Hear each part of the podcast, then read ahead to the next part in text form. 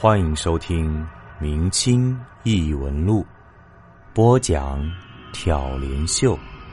本节目由喜马拉雅 FM 独家播出。蔷薇园。今天我们要讲的故事来自我最喜欢也最崇拜的作者燕磊生。可能有些听众朋友听过或者读过这篇《蔷薇园》，但我还是想把它分享给各位。因为我觉得这篇《蔷薇园》是我读过的燕磊生短篇惊悚作品中印象非常深刻的一篇。准确的讲，这个故事呢不是一个传统意义上的恐怖或者灵异故事，而是一篇短篇惊悚小说。但是我相信，您听到最后一定会和我一样全身冰冷。为什么呢？您别急，慢慢听我道来。好。咱们废话不多，正式开始。天渐渐黑了，似乎要下雨，云厚的好像要掉下来。我把皮箱放在因为湿润而很柔软的地上，歇了歇。几茎草从土缝里挤出来，表舅家应该不远了。由于严重的神经衰弱，医生告诉我必须静养一个时期，因此我想去表舅家住上一个月。据医生的说法，山水可以让我的神经复原。那个小村子在我的记忆中不像个真实的，然而母亲告诉我，我是在那儿出生的，长到了三岁时才走，五岁那年还来过一次，可我却记不得什么了，依稀只记得一栋大院里来来去去的人，以及一些粗笨而老旧的家具。如果不是母亲给我的地址，我都不知道。这个浙北的小村子在什么地方？那是个春暮的黄昏，在一带隐隐的山影间，雾气弥漫，天已经暗下来了。在那些雾气尚未合拢时，我看见了在山脚下一栋十分古旧的建筑，我不由感到一阵欣慰。终于，我赶在天黑以前来到表舅家了。走到这栋旧屋前，我才发现。那些巨大的参照物给了我一个多么错误的印象，在远处看来，这房子只不过古旧而已，掩映在树影里还显得有点小巧玲珑。但走到眼前，我才发现，光一扇门就足有五米高，那两扇门是用厚厚的杉木做的，上面包着一层铁皮钉的铜钉，年久失修，铁皮已多半锈了，有些地方甚至已烂出了洞。露出下面的木头，铜钉也已经晦暗发绿，只是门上那两个熟铜门环，大约经常有人摸，倒是光润发亮。门是用十分粗大的青石砌成的，两边的石条上刻了一副对联，一边是“向阳花木春常在”，另一边是“积善人家庆有余”，很熟烂的联语，倒和这房子的格局很合适。我走到门边，抓住门环，一股冰冷直沁心底，倒像是摸到了一块冰。我敲敲门，里边有人应了一声：“来了，来了。”接着是有人系着鞋走出来的声音。趁着机会，我回头看看烟雾缭绕的暮色，不知为什么，我突然感到一阵惊恐，仿佛突如其来的一阵寒流抓住了我。那儿有些什么？我正凝神眺望那一带树林，门“呀”的一声开了。开门的是我表舅。我只在很小的时候看到过表舅一面，那是我五岁时，曾外祖母过世，散在全国的上百个亲戚都赶回来奔丧，我第一次知道国家有那么大，而我对这栋房子的记忆也多半只限于这一天，在印象中。来来去去的那些亲戚，全都是些不折不扣的陌生人。那时的表舅也有点风神俊朗的意思，而现在他看上去显得有六十多岁了，按他的年龄，该是只有五十二岁。我刚要开口说话，他说：“你来了，进来吧，我接到表姐的信了。”我拎起包走了进去，也许是因为黄昏了，里面显得很幽深。迎面是堵影壁，壁画却早已模糊不清。绕过影壁，当中是个院子，大门是朝南的，北墙上爬满了爬山虎，墙根种了几本剪秋罗，开着几朵花儿北墙的西角上有间柴房，院子两边是两层的青砖房。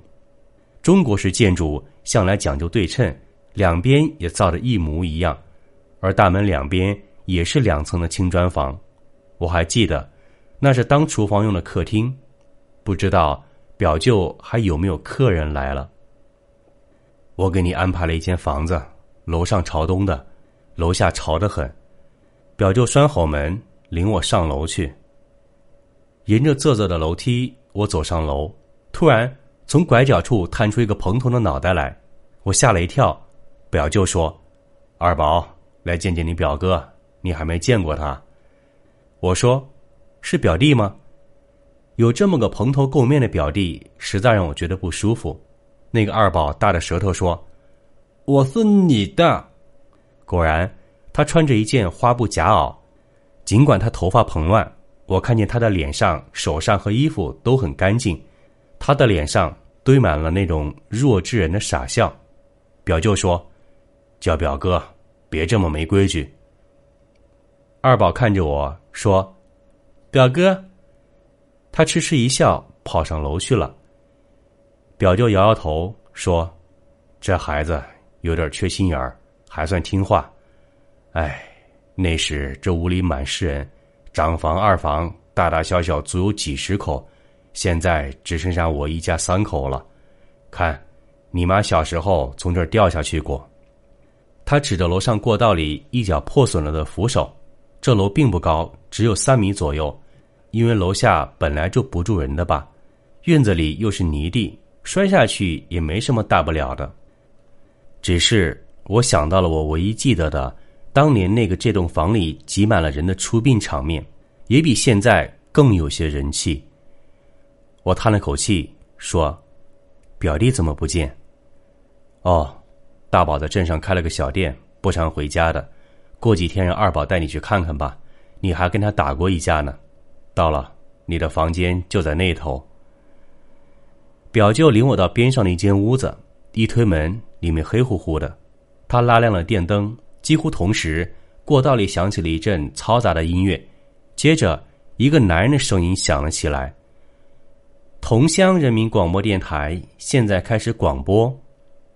房间里东西很少，一张床靠在屋角，因为灰尘太大，蚊帐上遮着已经变黄了的塑料纸。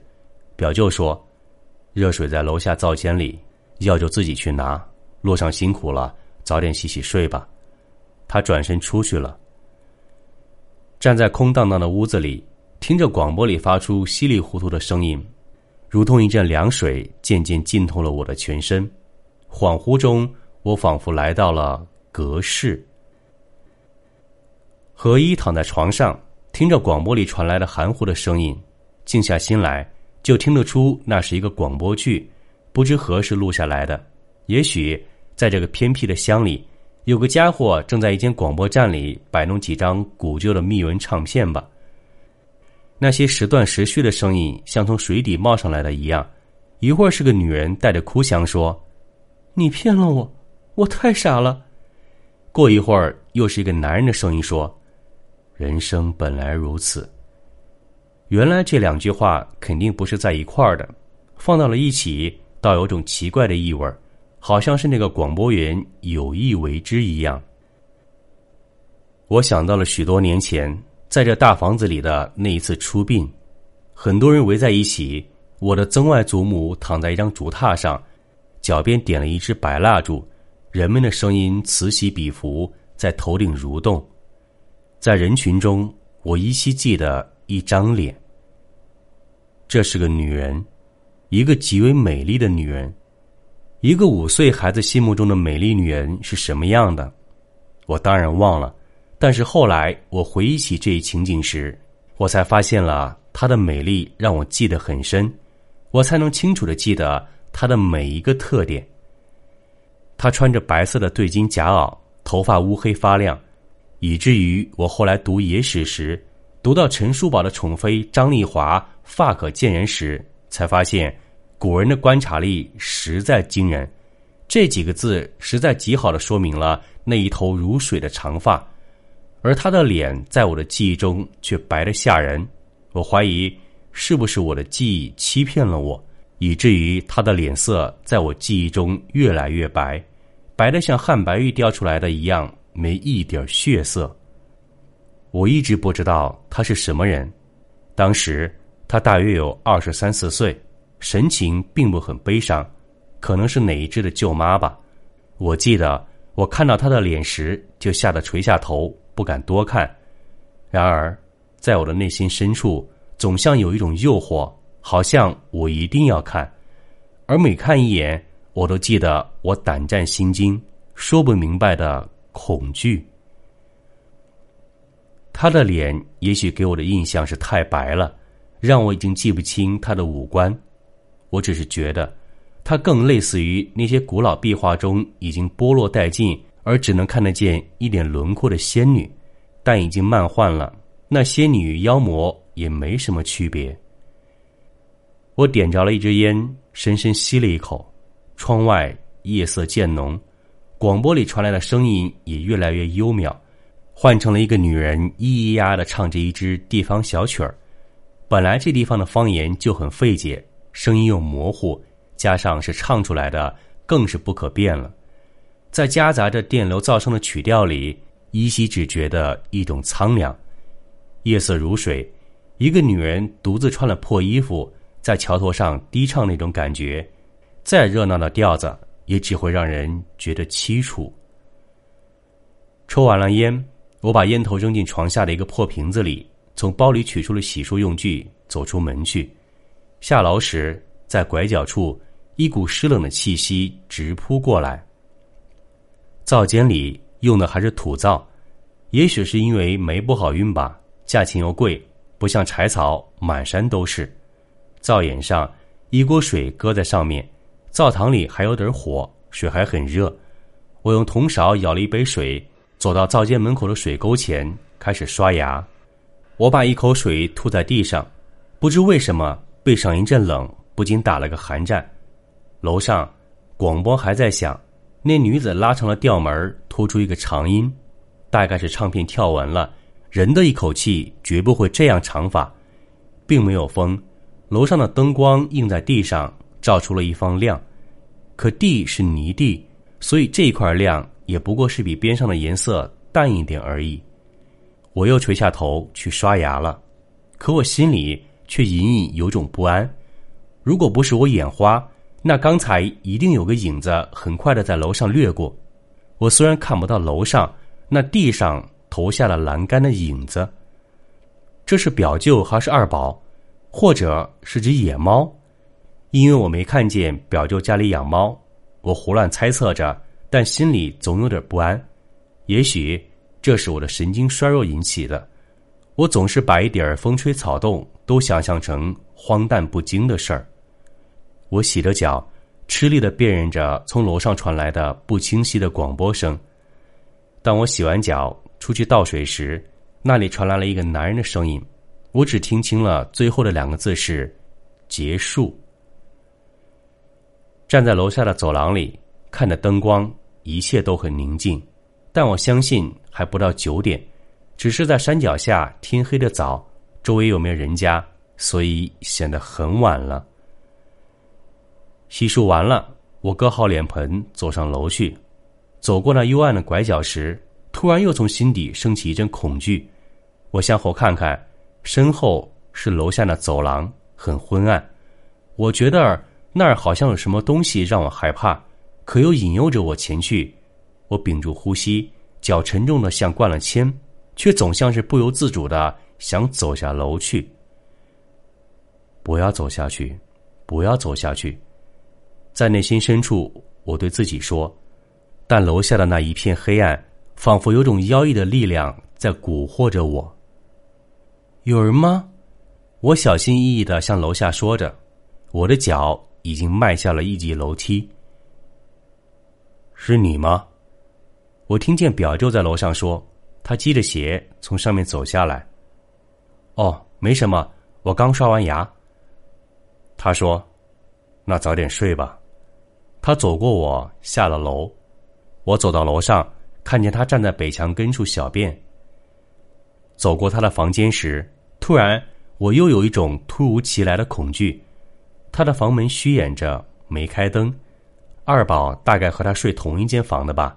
我逃也似的回到自己的房里，直到躺到床上，我还听得到自己的心脏在剧烈的跳动。